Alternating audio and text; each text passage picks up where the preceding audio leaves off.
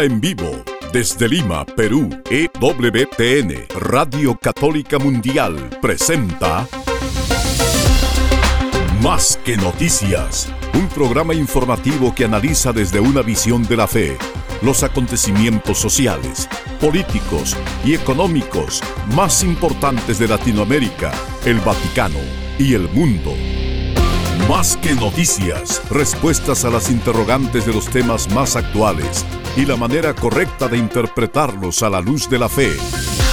Vidas ejemplares, actualidad del Vaticano, defensa de la vida, apologética, doctrina social de la Iglesia, devociones y mucho más.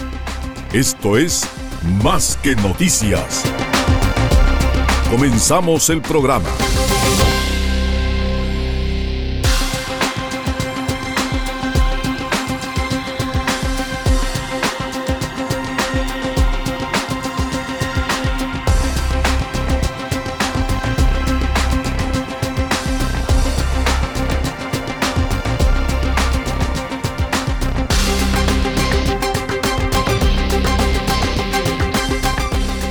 Bienvenidos amigos, les saluda Guillermo Montezuma, están ustedes en Más que Noticias, nosotros transmitiendo aquí desde Perú. Aún no tenemos a Eddie con nosotros, se encuentra en los Estados Unidos, parece que hay una sobrecarga de momentos especiales que está viviendo con los directivos de EWTN. Con mucha alegría nos comparte fotos de lo que está viviendo, la experiencia intensa de encontrarse en el corazón del trabajo que se realiza a nivel mundial Creo que esto es una tremenda bendición que está viviendo ya. Cuando esté con nosotros nos contará en qué ha consistido su estadía por allá. Mientras tanto, vamos con lo que nos toca, que justamente mirar este mundo, no sin antes tratar de eh, inspirarnos en lo que eh, nos enseñaron los santos pastores de la iglesia, como este Papa Benedicto, a quien pudimos conocer, ver, escucharlo, y mirar esa ternura y esa forma de pastorear el pueblo de Dios en la confianza puesta plenamente en el poder del Altísimo. Y escribe esto, Dios es la esperanza del hombre, pero no cualquier esperanza. Hay que tener presente que la esperanza por excelencia, Dios que nos salva por medio de Jesucristo, no anula las esperanzas humanas. En Dios las esperanzas humanas son colmadas. Y escribe algo muy hermoso que, vuelvo a citar aquí, Dios es el fundamento de la esperanza, pero no de cualquier Dios, sino el Dios que tiene un rostro humano y que nos ha amado hasta el extremo, a cada uno en particular y a la humanidad en su conjunto. Solo su amor nos da la posibilidad de perseverar día a día con toda sobriedad. Amigos, y pongo este telón de fondo, ¿por qué? Porque estamos viviendo momentos de una gran tensión en torno a la persona muy pequeñita de una niña de ocho meses que se le declaró, decretó prácticamente, se declaró la sentencia de muerte y tenemos que decirles que ha habido una señal maravillosa de parte del gobierno italiano que le ha conseguido la nacionalidad a Indy Gregory. Creo que esto sinceramente nos llena de una gran esperanza de una gran esperanza porque si es posible salvarle la vida, que sea llevada a Italia, que se pongan todos los recursos y todos los medios posibles para que pueda encontrar la salud, sería una cosa maravillosa y sería verdaderamente un golpe muy fuerte para el gobierno británico y a su justicia que declara la muerte de esta niña prácticamente para que se le quite todos los recursos de oxígeno, de hidratación, de alimentación a quien necesita. Nosotros hemos hecho una opción por la vida y por eso nos alegra que esto, este gobierno italiano esté ahora en esta disposición tan favorable para ver si es posible salvar la vida. Probablemente no ocurra eso, pero tener la conciencia de que se hizo todo lo posible para darle salud a esta pequeña. Por otro lado, contarles que eh, ahorita va a haber una reunión de superiores de todo el mundo que se reúne en Roma, superiores religiosos y religiosas, para prevenir el tema de los, de los abusos cometidos contra la juventud y la infancia. Será muy importante sin duda esa reunión, como también será muy importante algo que queremos compartirle y que nos, sinceramente, nos genera una mirada muy positiva, pero no sé ustedes qué pensarán es que se ha dado de pronto una rebelión de padres de familia en Barcelona, pero fíjense ustedes en qué consiste esa rebelión de padres de familia. Son cerca de mil familias que se movilizan bajo un objetivo común. Barrios sin teléfonos celulares, barrios sin móviles para adolescentes. ¿En qué consistirá esta tremenda revuelta de los padres de familia? Vamos a darle los detalles de esta creativa forma de decir, nosotros también queremos que nuestros hijos no se les abuse, no se les dañe. Por otro lado, también tenemos una breve nota en torno a un ciclo de formación para mujeres a la luz de la teología del cuerpo. Si algo va a ayudar a una persona es que tenga ciencia, que tenga conocimientos, que tenga entendimiento, sabiduría, y cuanto mejor si es de lo que ha salido de esta mente eh, bendita que ha sido la presencia de un San Juan Pablo II que desarrolló la teología del cuerpo para que todos podamos apreciar este gran don que tenemos en nuestro cuerpo, que no es malo, que es una bendición y que todo lo que eh, ha sido creado y salió de la mano de Dios es una bendición, pero la distorsión humana, la perspectiva egoísta, pues cuánto daña. La teología del cuerpo, amigos, es una herramienta ahora que estará pronto al alcance de todas las mujeres jóvenes mayores de 17 años para un curso de formación que vamos a darle los detalles en el programa. Por otro lado, también contarles sobre, pues efectivamente, hay sufrimiento en Acapulco, hay sufrimiento en Nepal por el terremoto, hay sufrimiento también en las zonas de la crisis donde se está dando y llevando la guerra meses atrás en Ucrania y también ahora en la franja de Gaza. En Armenia, el sufrimiento de esos hermanos, pero también en Nigeria, ese país que está dando tantos frutos para la fe y para las vocaciones y para la iglesia, que no sabemos de repente, decimos, qué buenas noticias que nos vienen de Nigeria con tanto fervor y tanto crecimiento de la fe, pues hay una denuncia que hace el obispo nigeriano pues una denuncia que eh, linda lo económico, pero afecta lo humano, y es que eh, hay un problema muy serio. Se están empobreciendo. ¿Y a causa de qué, amigos? De pagar rescates por secuestros y porque no existe ninguna preocupación de parte del Estado y de la mirada de, eh, desde afuera, internacional y adintra de la Nigeria, porque están permanentemente asediados y ya se han gastado más de 35.750 euros para rescatar a sacerdotes, a seminaristas y agentes pastorales. Vamos a poner sin duda un apoyo a través de esta comunicación para que oremos por este país que está dando tantos benditos frutos de santidad, de vocaciones, pero también en medio de una tremenda persecución, una persecución que no cesa, es que es constante, pero como dice el, dicho, pues la sangre de mártires es semilla de cristianos y cristianos auténticos, como es lo que nos ha pedido el Papa hace unos días atrás, en donde ha pedido que evitemos la duplicidad del corazón que daña nuestra credibilidad como personas y como cristianos. Claro, una cosa es decir y otra cosa es hacer. Si nosotros decimos y no hacemos, entonces somos unos hipócritas. Si decimos y solamente estamos buscando aparentar ante los demás, pues en verdad nuestro mensaje y nuestra presencia en el mundo pierde todo crédito y creo que es, el Papa lo tiene muy claro. Vamos a darle lectura de la carta desesperada que hace este, este profesor laico y, que creo que es importante, así como estamos hablando de Indy Gregory en esta situación de verdaderamente atropello a su dignidad, también la figura de este profesor que no sabemos sinceramente cuál sea el desenlace de la sentencia nueva que vaya a haber, pero sí hay una trayectoria que es bueno que todos la conozcamos, la conozcamos, y también de una negativa que ha tenido la Santa Sede respecto de una visita que solicitara este, este el profesor al Papa. Le he dicho que no. Con estas notas volvemos en breve. WTN, Radio Católica Mundial. Enseguida regresamos con Más que Noticias. WTN, la radio católica mundial.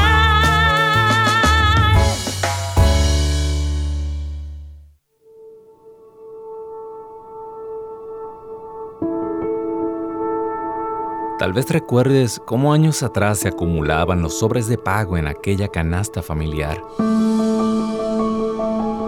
Por eso, la Madre Angélica exhortaba a mantener la donación de EWTN entre el pago de gas y electricidad. Aunque los tiempos han cambiado y ya no usamos sobres para pagar las cuentas, esta obra sigue en pie gracias a tu generosidad. En EWTN y Radio Católica Mundial queremos agradecer a los miles de donantes que durante años han atesorado en el cielo dando vida a este apostolado y recordarte que hoy más que nunca contamos contigo. Para donaciones, ewtn.com diagonal donaciones o 1-800-447-3986.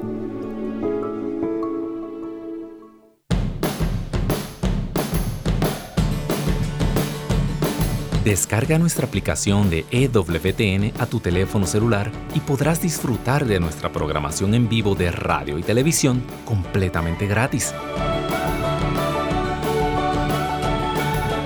Entra a tu Google Play Store o Apple App Store y descárgala ahora para que nos lleves siempre contigo. ¿Ya nos sigues en redes sociales? Encuéntranos en Instagram y Facebook como arroba EWTN Radio Católica Mundial para que estés al tanto de nuestra programación, además de mensajes que alimentan tu fe. Ya regresamos en EWTN Radio Católica Mundial con su programa Más que Noticias. Bien amigos, encontramos nuevamente en las noticias que nos suscitan esperanza y justamente tenemos una que es la disposición que ha tenido el gobierno italiano del caso de Indy Gregory, esta pequeña niña británica de apenas ocho meses de nacida, que padece una grave enfermedad y cuyos médicos, avalados por la justicia de su país, pretenden qué cosa? Desconectar el soporte vital a pesar de la oposición de sus papás y con el objetivo de facilitar su traslado al Hospital Bambino Gesù de Roma, el gobierno de Italia le ha concedido la nacionalidad a Indy Gregory. El lunes, el día de ayer, pocas horas antes de que se cumpliera el plazo que la justicia de Londres había dado a los médicos del Hospital Queen Medical Center de Nottingham para desconectar a Indy, el Consejo de Ministros italiano tramitó su nacionalidad con carácter urgente esta resolución ha permitido posponer la desconexión de la bebé que padece una enfermedad mitocondrial y ha colmado de esperanza a sus papás, Claire Stanningford y Dean Gregory. Ambos habían presentado un recurso para evitar la sentencia de muerte de su hija y poder trasladarla al hospital de la capital italiana desde donde se había ofrecido a tratarla. La justicia británica había denegado el permiso de traslado alegando que a la niña no le beneficiaría el viaje a Italia. Esto me parece una tremenda hipocresía.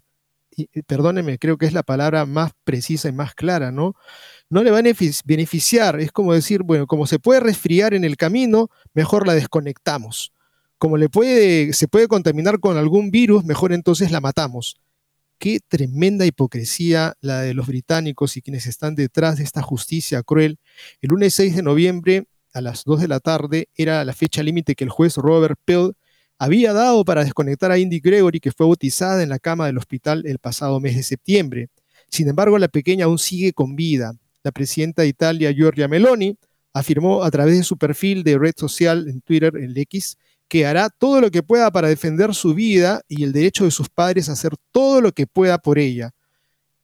Y en la mañana de hoy día justamente se va a decidir el futuro de la pequeña Indy. Creo amigos que tenemos que hacer oración cada uno por esta niña y por todas las personas que se encuentran en estado de fragilidad para que entendamos que tenemos que poner todos los recursos que estén a nuestro alcance para poder ayudar a las personas que se encuentren en fragilidad. En este caso, una pequeña a la cual le dicen, no, ya no vas a vivir más, vamos a quitarle el agua, el, líquido, vamos a quitarle eh, el oxígeno, vamos a quitarle lo elemental para que viva, cuando no les cuesta nada, creo que es una tremenda injusticia y que habla muy mal de lo que es el orden jurídico en el Reino Unido. Lamentablemente, ellos solitos se ponen a la mirada del mundo para decir, somos crueles. No permitirle a una persona así no es el primer caso, amigos. Ya ocurrió con Alfie Evans, ya ocurrió con Charlie Garr.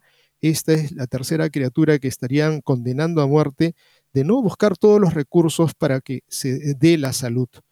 Y miramos entonces esta realidad como también el tema de lo que son los abusos en la iglesia. El Papa está dándole un impulso fuerte para ver cómo solucionamos el tema de los abusos, pues las uniones de superiores y superiores religiosos generales, los superiores generales de estas congregaciones han organizado un taller presencial que se va a llevar a efecto desde el día 6, hoy día pues, de noviembre hasta el 10, con el objetivo de crear una cultura de protección en el seno de las congregaciones religiosas. En el evento participan 132 representantes de 90 congregaciones religiosas masculinas y femeninas, mientras miembros de la Unión de los Superiores Generales, la Unión Internacional de Superiores Generales, la comunidad fraterna Domus, en las afueras de la capital italiana, alberga este evento según Vatican News, es una oportunidad sin precedentes para que los líderes religiosos y sus delegados congregacionales de protección de todo el mundo aprendan y compartan experiencias y colaboren para promover un entorno seguro e inclusivo en sus respectivas instituciones. El taller se centra especialmente en el cuidado de menores de edad y adultos en situación de vulnerabilidad. Asimismo, la organización informa que el evento gira en torno a varios puntos clave, cómo crear una cultura de protección a través de la protección y la prevención, ofrecer información detallada sobre los abusos a menores y adultos vulnerables, dar voz a las víctimas, permitiéndoles compartir sus historias, profundizar el conocimiento sobre las prácticas de prevención de abusos y explorar formas de responder a estos problemas. Además, el taller es dictado por ponentes de relevancia internacional en el campo de la protección y la prevención de los abusos. Las situaciones de abuso son un problema grave que debemos abordar y este taller representa una oportunidad para aprender cómo crear ambientes seguros para los miembros de nuestras congregaciones y las personas a las que servimos, afirma el hermano Emil Turú, secretario general y organizador de este evento. Amigos, qué importante es que podamos tomar todos conciencia y el compromiso que este problema y este flagelo que ha representado en muchos lugares de abusos psicológicos, de abusos sexuales, han marcado estos últimos años una señal horrible para nuestra vida cristiana y para el testimonio que tenemos que dar como cristianos. Mucha gente ha quedado diciendo, no, detrás de un cura, detrás de una monja eh, hay un terror, un monstruo que está ahí avanzando. Es absolutamente injusto porque si, si bien se han dado, pues por unos que se haya ocurrido tal cual evento eh, absolutamente reprobable y censurable, no podemos decir que detrás de uno está siempre un monstruo detrás. No, eso sería una falta de lógica para comenzar y un acto de injusticia. Muchos pastores, muchos religiosos, muchas religiosas no son esos monstruos que andan por ahí. Más bien tenemos sí tomar conciencia entre todos de ver la forma de denunciar, de acercarnos de repente a una persona que nos pareciera que se comporta de una manera inadecuada para hablar, para decir qué es lo que está pasando aquí, por qué dices esto, por qué ¿Qué es lo que te está sucediendo a ti, hermano, hermana religiosa, superior religioso? ¿Qué es lo que ocurre contigo respecto de estos jóvenes? Creo que uno tiene que tener el valor, si es que eres hermano de la congregación, de poder acercarte en la caridad para con aquella persona que te suscite algún tipo de desconfianza. Por otro lado, en cuanto a lo que son los jóvenes, no pueden seguir a un guía que les lleve al mal. Creo que eso es un principio fundamental. No es sino lealtad a quién? La lealtad es al Señor Jesús, a Cristo. Y por otro lado, el papel de los padres de familia. Los padres no simplemente dicen, yo ya lo puse en el colegio y que vean qué es lo que hacen con este muchacho. Yo ya lo puse en la parroquia y va a su grupo y que siga él adelante. Yo simplemente ya me contará. Pues probablemente no les cuenten nada si es que ustedes no participan en la vida del joven y no le preguntan, ¿y qué tal te fue? ¿Y cómo está este padre? ¿Y cómo está este religioso, esta religiosa? ¿Y cómo está tu grupo?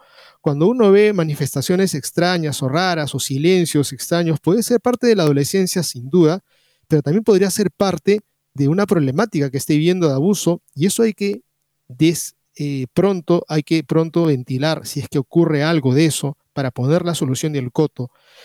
Y pues a veces uno dice, caramba, eh, la iglesia está con gente muy perdida. Sí, lo hay. No son todos, por supuesto, pero podrías estar tú también siendo partícipe de una temática de abuso y de daño a tus hijos a través de algo que de repente te ha gastado y te ha costado monedas y fuertes monedas para que el chico tenga un celular. Y ahí, haciendo un clic, puede encontrar lo bueno lo excelente como también basura y lo peor. Por ello quisiéramos contarles esta nota que nos viene pues de Religión en Libertad, muy interesante, sobre esta temática que me parece una noticia espléndida, pero para pensar y también para saber de ustedes su opinión, qué piensan de un pueblo, vamos a contarles dónde es esto. Durante los últimos años se ha puesto de moda entre padres y profesores permitir a hijos y alumnos tener un teléfono móvil, un celular, cuando aún podrían no saber coger bien un lápiz. Por lo general esgrimían argumentos bien intencionados como estimular su aprendizaje, no aislarles o que no sean bichos raros en clase. Pero pasados unos años lo que parecía una moda inocente ha comenzado a causar verdaderos estragos. Conscientes de ello, un grupo de mil padres de Barcelona, mil padres de Barcelona, se ha organizado a través de redes sociales bajo el grupo Poblenu, Adolescencia Libre del Móvil, tratando de poner freno a los efectos devastadores que puede tener su uso por menores según los expertos, entre ellos auténticos problemas de adicción, ansiedad, desconexión familiar en menores, también pérdida de atención, problemas de sueño, menor rendimiento académico y baja autoestima.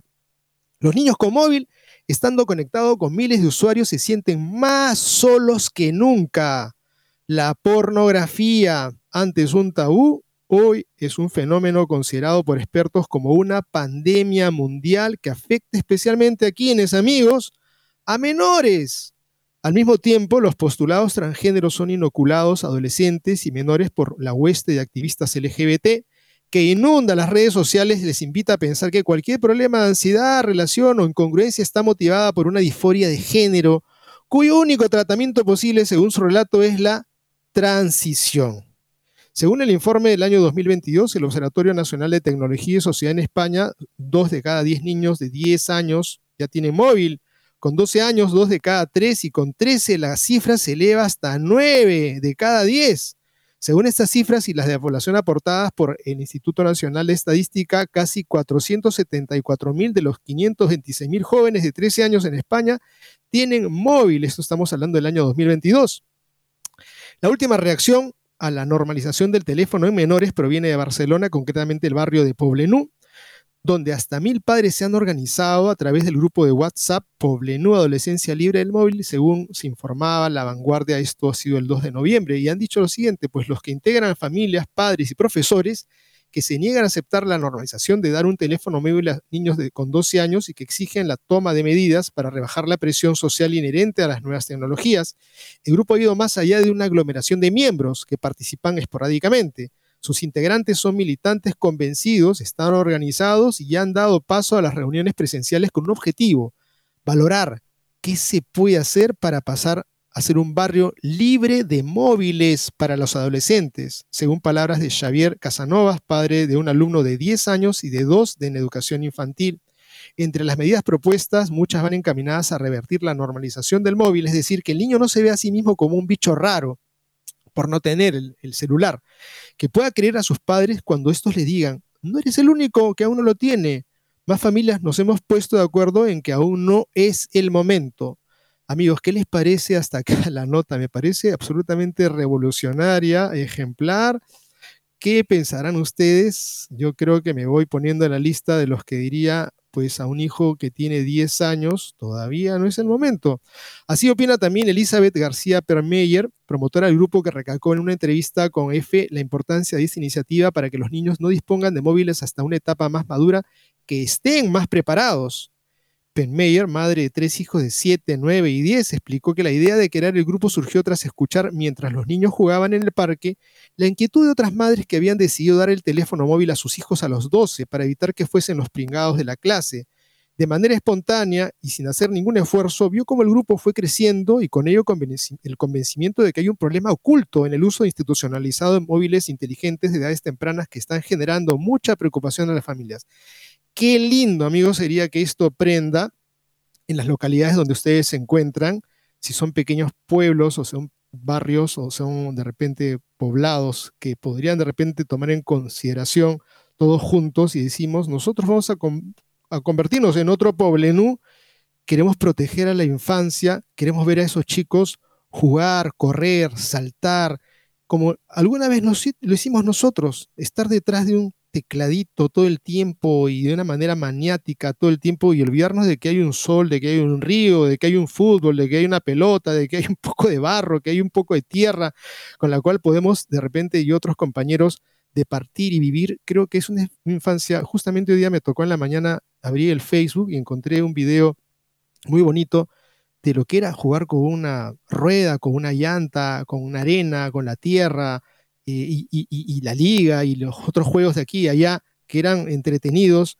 eh, para las mujeres y para los niños, sinceramente me hizo recordar algo de mi infancia y algo de lo que alguna vez me contó mi padre, cómo se entretenían con una llanta y un aro, una, una especie de rueda con un palito con un gancho, jugando horas de horas. Esto generaba humanidad. Creo que es un ejemplo que lo pongo sobre la mesa para que ustedes lo evalúen, amigos. Y miramos esta última parte que dice acá, no es posible que hayamos normalizado que un niño de 12 años deba tener un teléfono móvil. Los especialistas están diciendo que su cerebro no está preparado para gestionar lo que supone el acceso a Internet, especialmente cuando lo que tiene que hacer es jugar, correr, saltar y comunicarse de una manera natural con sus amigos. Me niego a que mi hijo con 11 años tenga que estar preocupado por cuestiones de sexo o de violencia. Es algo que no le corresponde a su edad. Las familias también proponen actuar con, como lobby de presión sobre las instituciones de modo que apliquen iniciativas para fomentar el retraso del primer móvil al menos hasta los 16 años. Nos gustaría los institutos tuvieran más herramientas para que no lo usen durante el horario escolar, señala Cristina Antón, madre de un niño de 12 años. En fin, la nota nos sigue dando pistas muy valiosas, amigos, de algo que podría ser una gran ayuda para estos niños a los cuales amamos y deseamos su felicidad. Y decirles un no no es decirles te quito esto porque te castigo, no. Lo cortamos todos juntos con todos los compañeros para que ustedes puedan tener una vida más adecuada y acorde a su edad. Creo que sería un acierto maravilloso. Como un acierto maravilloso también es un ciclo de formación para mujeres a la luz de la teología del cuerpo. La comunidad católica Vocación al Amor ofrece una nueva propuesta formativa dedicada a mujeres. Se trata de un programa de formación a la luz de Teología del Cuerpo de San Juan Pablo II. El programa que comienza el 15 de noviembre pretende ser un espacio de profundización en diferentes dimensiones de la identidad de la mujer. Para ello, ponen diálogo las experiencias cotidianas y la palabra de Dios, buscando construir que las mujeres puedan reconocer su valor y dignidad desde la antropología adecuada, esta antropología, la cristiana. Está dirigido, amigos, y amigas a mayores de 17 años hayan o no tenido contacto previo con la teología del cuerpo. La expositora principal será María Fernanda Quinteros, con colaboraciones como la del padre Leandro Bonin. El curso se desarrollará en cinco encuentros virtuales con una duración de una hora y media y cada uno, frecuencia semanal. Los encuentros serán los miércoles a las ocho y media a 10 de la noche, hora de la Argentina, a través de la plataforma Zoom quienes no puedan participar de manera sincrónica pueden seguir el, taller a través de las grabaciones. Pues hay una más información, ustedes les invito a que entren a la página de Asi Prensa y hagan un clic. Creo que es importante, amigos, que nos acerquemos al gran tesoro que ha representado San Juan Pablo II en toda su larga y vasta trayectoria como pastor y maestro, para mostrarnos un camino en donde se valora el cuerpo como debe ser valorado, esta vez dirigido a mujeres y creo que yo ya al ver esta nota dije, esto se lo tengo que pasar a algunas amigas y sé que algunos tienen sus hijas en esta edad y creo que me parecería maravilloso que cobre una gran fuerza y participación. Simplemente ustedes entren a la página de Así Prensa, busquen este título, anuncian ciclo de formación para mujeres a la luz de la teología del cuerpo, pues estos datos que les estoy dando están haciendo un clic en la parte baja de la nota para que puedan inscribirse ustedes mismas o inscribir a sus hijas o hacer la invitación a las amigas, porque acá hay un tesoro que todavía no se ha acabado de descubrir. Y amigos, hemos llegado a esta primera pausa del programa y viene algo muy fuerte que es el tema de lo que ocurre en Nigeria, pero sobre todo la propuesta que hace el Papa de ser coherentes con lo que decimos y con lo que hacemos y la carta de un profesor que está desesperado dirigida al mismo Papa. Con estas notas y otras volvemos en breve. No se muevan de EWTN, Radio Católica Mundial. Enseguida regresamos con Más que Noticias.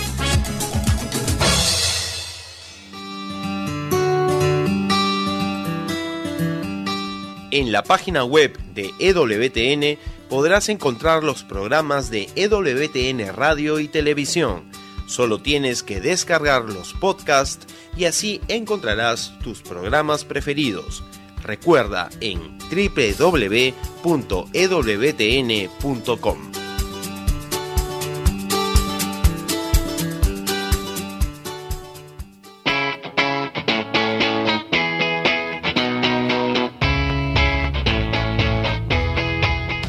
Te invitamos a que visites la página web de Asiprensa, www.asiprensa.com, donde encontrarás todas las noticias y actualidad de la Iglesia en el mundo. No lo olvides, www.asiprensa.com.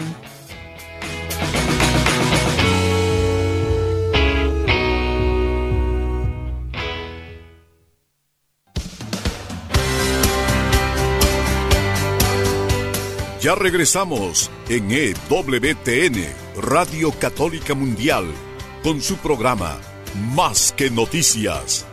Para comunicarse en vivo con Más que Noticias, nos pueden llamar desde Estados Unidos al teléfono gratuito 1-866-398-6377 y desde cualquier parte del mundo al 205-271-2976.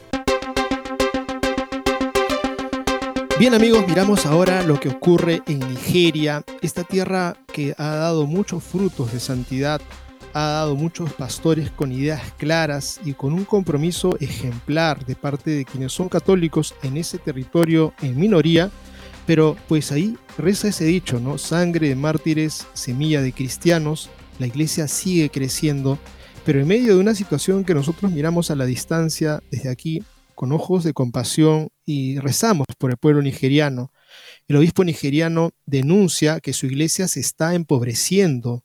¿Por qué, amigos, se está empobreciendo? Además de la pobreza que ya existe, pues se empobrece al tener que pagar rescates por secuestros y se queja y dice nadie se preocupa por ellos. La inseguridad está empobreciendo a la iglesia de Nigeria, ha declarado Matthew Hassan Kuka, obispo de la diócesis nigeriana de Sokoto, señalando que solo en el país, en el norte del país, se han gastado más de 30 millones de nairas, que son 35.750 euros, en rescatar a sacerdotes, a seminaristas y agentes pastorales seglares. El prelado se queja de que el resto de la iglesia parecen ignorarles. La mayor parte de este dinero se ha gastado en rescatar a personas pues, a sacerdotes, a seminaristas y agentes pastorales que fueron secuestrados por diversos grupos milicianos en la región, dijo el obispo en la entrevista que tuvo así Prensa hacia África. Nos han pasado muchas cosas en Socoto, nos han quemado nuestras iglesias, el asesinato de Débora Emanuel casi nos queman la catedral y casi matan a mis sacerdotes, dijo el obispo de Cucá, y añadió, He perdido a un seminarista, he perdido a un sacerdote, hemos gastado 30 millones de nairas que no tenemos para rescatar a nuestros agentes pastorales de los secuestradores. El obispo católico nigeriano, conocido también por su defensa de la buena gobernanza, lamentó la falta de apoyo para hacer frente a la situación de la conflictiva región. No recuerdo que nadie de ninguna parte de Nigeria me haya llamado para decirme, obispo, nos hemos enterado de lo que le ha pasado. ¿Qué podemos hacer? ¿Hay alguna forma de ayudar? ¿Estás a salvo? Todos formamos parte de un mismo cuerpo. Cuando una parte sufre, el cuerpo, eh, el resto del cuerpo sufre. Pero en el norte de Nigeria tenemos la sensación de que sufrimos solos, dijo esto el obispo que comenzó su episcopado hace ya buenos años atrás, en el año 2011. Y añadió, lo más doloroso para mí como cristiano, y hablo en nombre de todos los cristianos que viven en el norte de Nigeria, con todos los restos, a los que nos enfrentamos es que encontramos muy poco interés por parte de nuestros hermanos cristianos que viven en la comodidad, el lujo y fuera de Nigeria. Su incapacidad para apreciar la urgencia del Evangelio y expresar palabras claves como solidaridad, afirmó el obispo Kuka. Nigeria ha sido testigo de un aumento de la violencia orquestada por bandas cuyos miembros llevan a cabo ataques indiscriminados, secuestros para pedir rescate y en algunos casos asesinatos.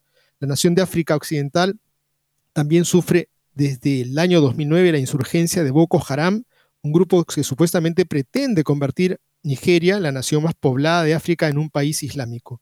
Amigos, nuestras oraciones por este pueblo que sufre, nuestras oraciones, pero de repente veamos nosotros los canales para que no quede simplemente en una intención que ahora escuchan y luego olvidamos, sino que en algún momento en que se junten ustedes como familia para orar, cuando vayan a bendecir los alimentos de la tarde, recen por el pueblo nigeriano, recen por estos que se encuentran todavía secuestrados, desaparecidos, recen por estos lugares en donde presencia del maligno pareciera que fuera eh, una realidad patente que está ahí a ojos vistas y todo el tiempo se tiene que sufrir a causa de vivir uno como cristiano, llegar a un templo y tener el temor de que en cualquier momento pueda acercarse a un terrorista o puedan amenazarte o puedan golpearte, creo que nadie lo desearía. Para los que entran al templo para hacer oración, recuerden al pueblo nigeriano para que nuestra palabra no solamente quede en palabras, sino que se traduzcan en obras, como es lo que nos ha pedido el Papa, y que justamente quiero tomar ya este tema de esta coherencia que está reclamando el Papa, y que obviamente no es un reclamo del Papa único y oh, sorpresa, ha descubierto la pólvora, sino que ya el Señor mismo nos lo advertía en el Evangelio que hemos escuchado el domingo pasado. Decía el Papa Francisco durante el Ángelus, en el Evangelio de la liturgia de hoy escuchamos algunas palabras de Jesús que se refieren a los escribas, a los fariseos, es decir, a los líderes religiosos del pueblo. Respecto a estas autoridades, Jesús usa palabras muy severas porque dicen y no hacen, y todas sus obras las hacen para ser vistos por los hombres. Esto es lo que dice Jesús, dicen y no hacen, y todo lo que hacen lo hacen para aparentar. Detengámonos, dice, en dos aspectos, dice aquí lo que sigue. La distancia entre el decir y el hacer a estos maestros de Israel que pretenden enseñar a los otros la palabra de Dios y ser respetados en cuanto a autoridad del templo, Jesús cuestiona la duplicidad de su vida. Predica una cosa, pero después vive en otra. Estas palabras de Jesús recuerdan a las de los profetas, en particular Isaías. Ese pueblo se me ha llegado con su boca y me ha honrado con sus labios, mientras que su corazón está lejos de mí. Este es el peligro sobre el que vigilar, la duplicidad del corazón.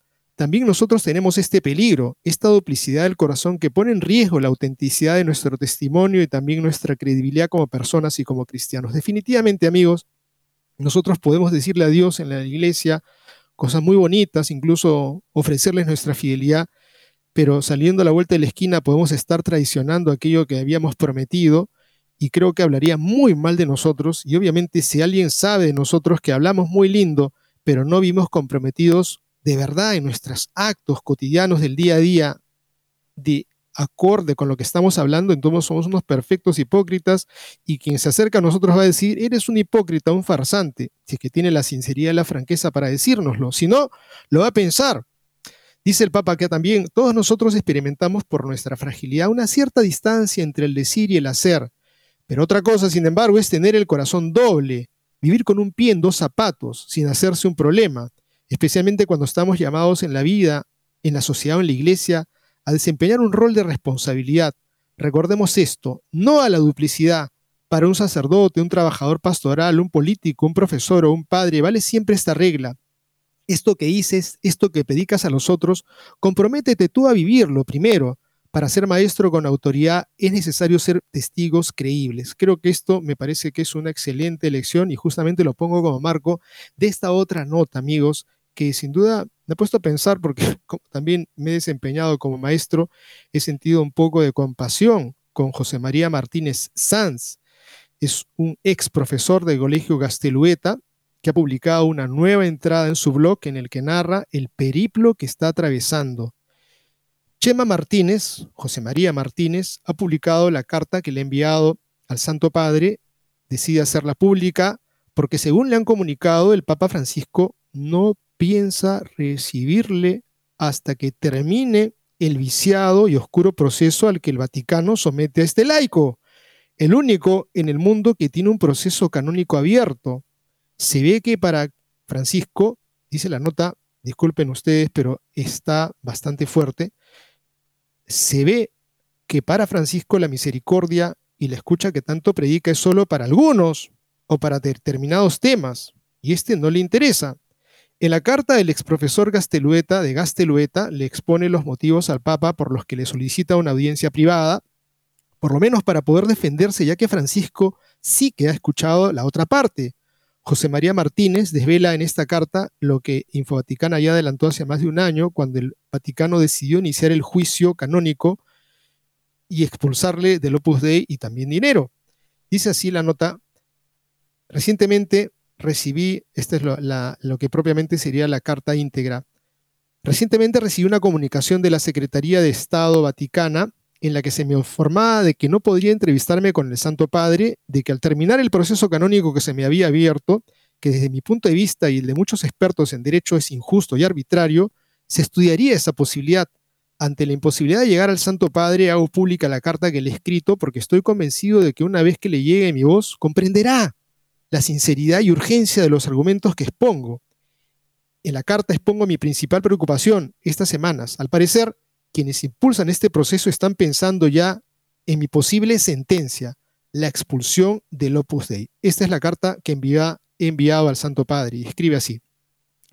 Soy José María Martínez, ex profesor del Colegio Gastelueta, situado cerca de Bilbao, en España.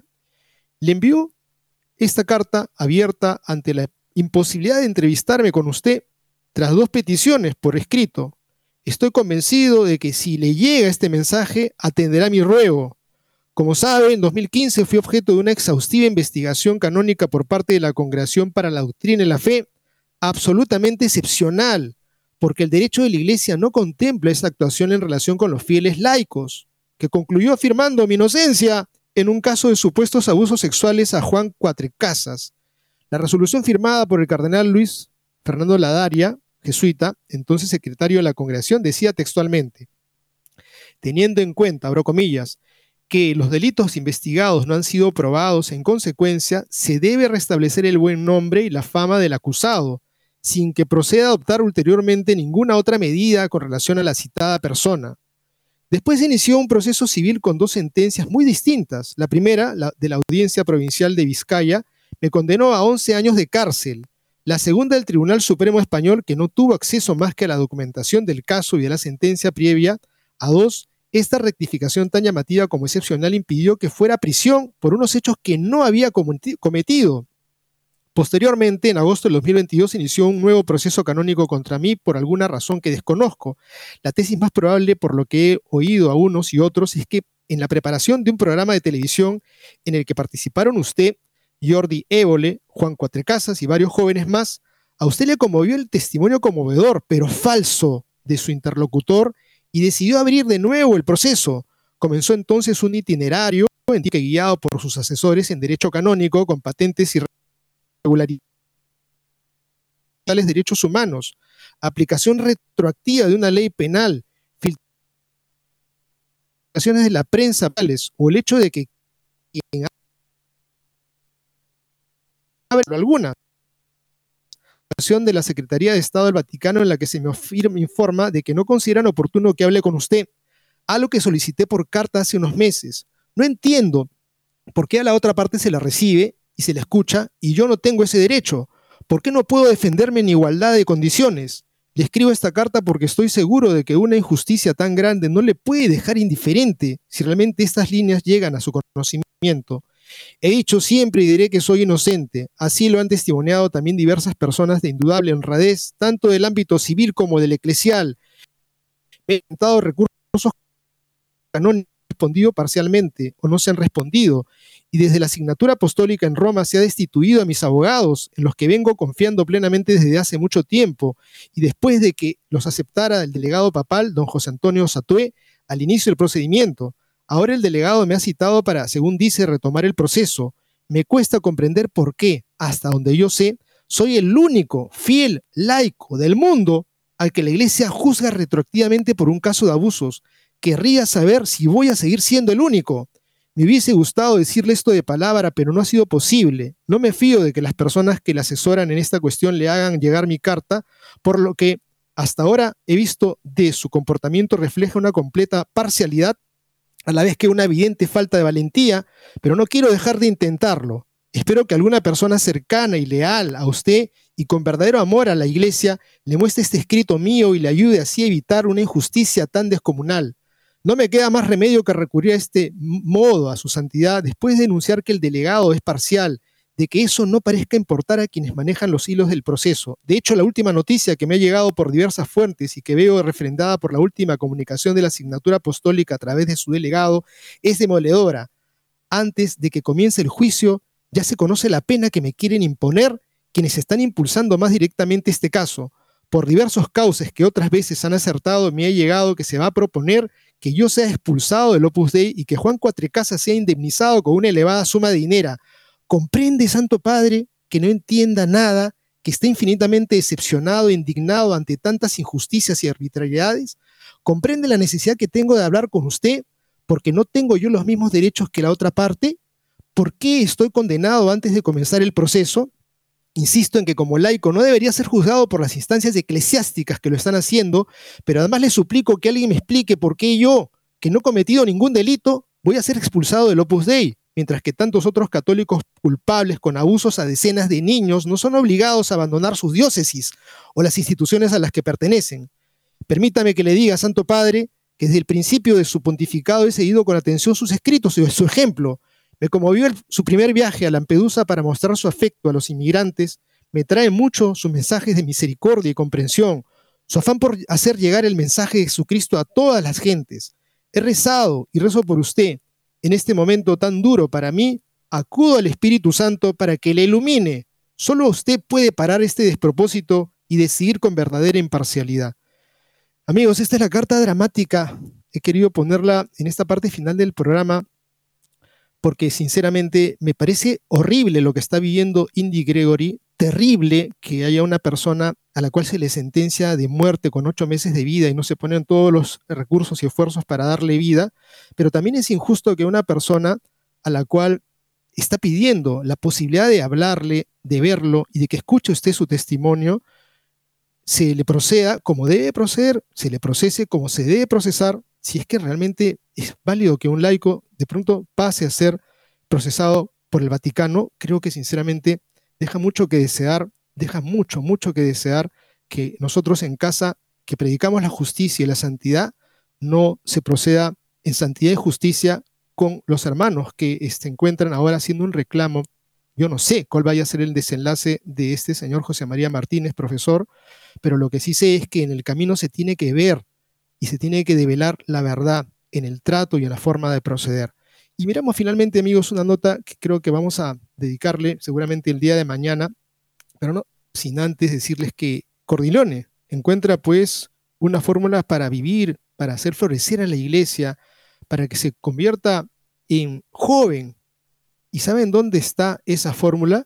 Pues vamos a compartirles esta nota interesantísima en mayo del 2022, el arzobispo de San Francisco, Salvatore Cordileone, no dudó en informar a Nancy Pelosi, entonces speaker de la Cámara de Representantes y fiel a su diócesis, de que no podía comulgar, consecuencia de su compromiso público y político de favorecer el aborto. Aunque un mes después ella lo hizo sin problema alguno en la Basílica de San Pedro, la prohibición de su obispo sigue en pie.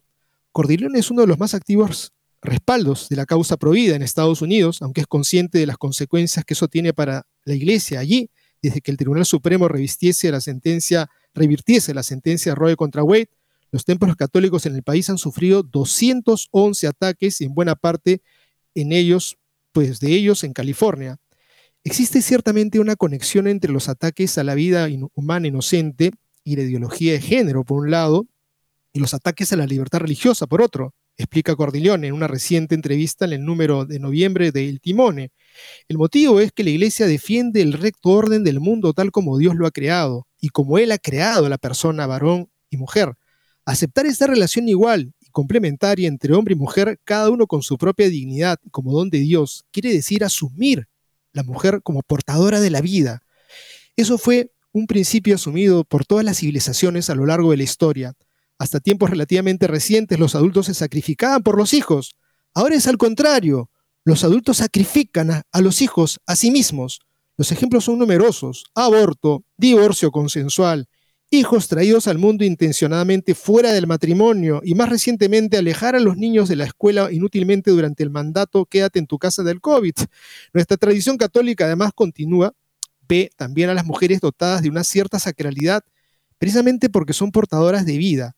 Esto explica, por ejemplo, por qué tradicionalmente las mujeres llevaban velo en el templo. Lo sagrado en la liturgia se cubre con un velo. ¿Qué ser humano, contrario a todo esto, quiere eliminar a la iglesia para imponer la suya, y esa es la razón de los ataques.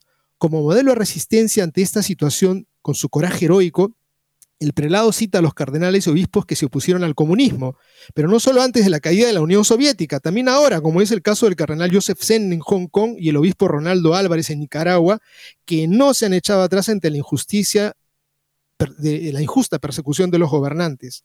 No se puede comparar en Occidente con la persecución de los medios de comunicación sistémicos contra quienes contradicen el discurso dominante, pero también hacen sufrir. Sé personalmente lo doloroso que es, afirma, quien ha sido víctima de numerosas campañas de denigración pública, pero no es tan doloroso como las llamas del infierno, en alusión a lo que serían un incumplimiento de su misión apostólica. Qué lindo que podamos los pastores tener esa conciencia de que si no vivimos en fidelidad, todos los cristianos, laicos y pastores, ¿qué nos deparará después?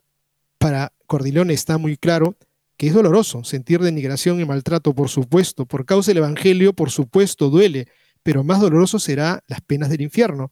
Para educar católicamente a las nuevas generaciones, Cordilone propone lo que está funcionando en su diócesis. Invertir en belleza, música sagrada durante la misa, litúrgica, celebrada con gran reverencia, la liturgia celebrada con gran reverencia, formación de los sacerdotes para que desempeñen realmente sus funciones según el principio del ar celebrandi. A todo esto me he consagrado personalmente en mi ministerio como arzobispo de San Francisco y es palpable el renacimiento católico que ha tenido lugar. Y cita dos ejemplos. Por un lado, el de las comunidades que siguen la misa tradicional, el crecimiento del amor por las formas clásicas de la misa católica está haciendo un gran bien para llevar las almas a Cristo. Por otro lado, el de las comunidades del camino neocatecumenal, con las que se reunió fechas atrás, dice sí, estaba llena de niños pequeños.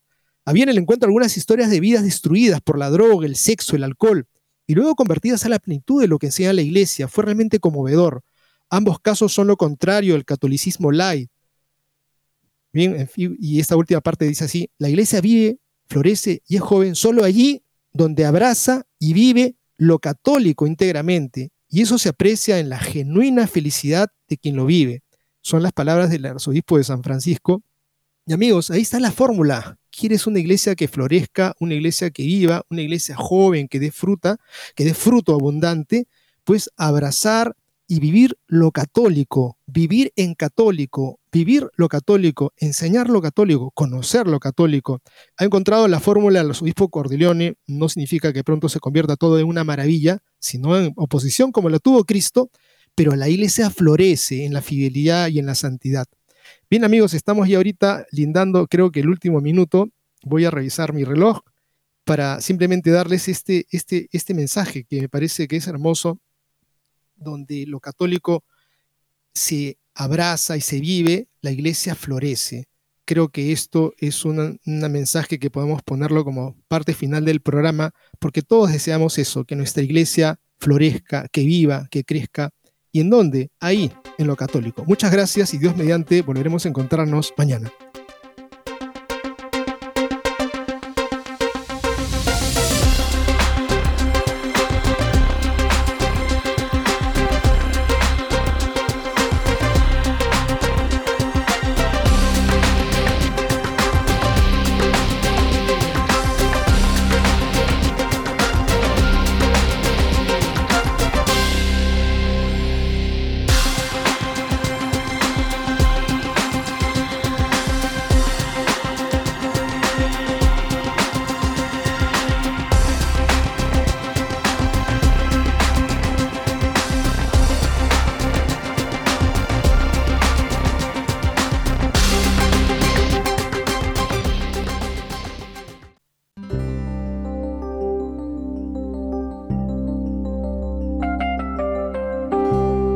Por eso Dios lo engrandeció y le concedió el nombre que está sobre todo nombre, para que ante el nombre de Jesús todos se arrodillen en los cielos, en la tierra y entre los muertos, y toda lengua proclame que Cristo Jesús es el Señor, para gloria de Dios Padre.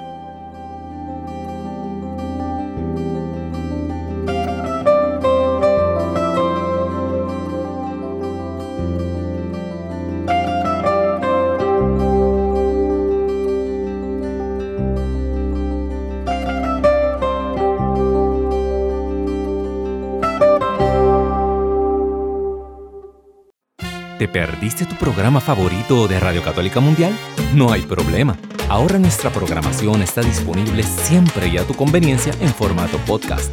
Visita nuestra central de podcast en ewtn.com, diagonal es, diagonal radio y busca la opción podcast o también en Apple Podcast o Spotify. Y no te retires de Radio Católica Mundial porque la fiesta sigue.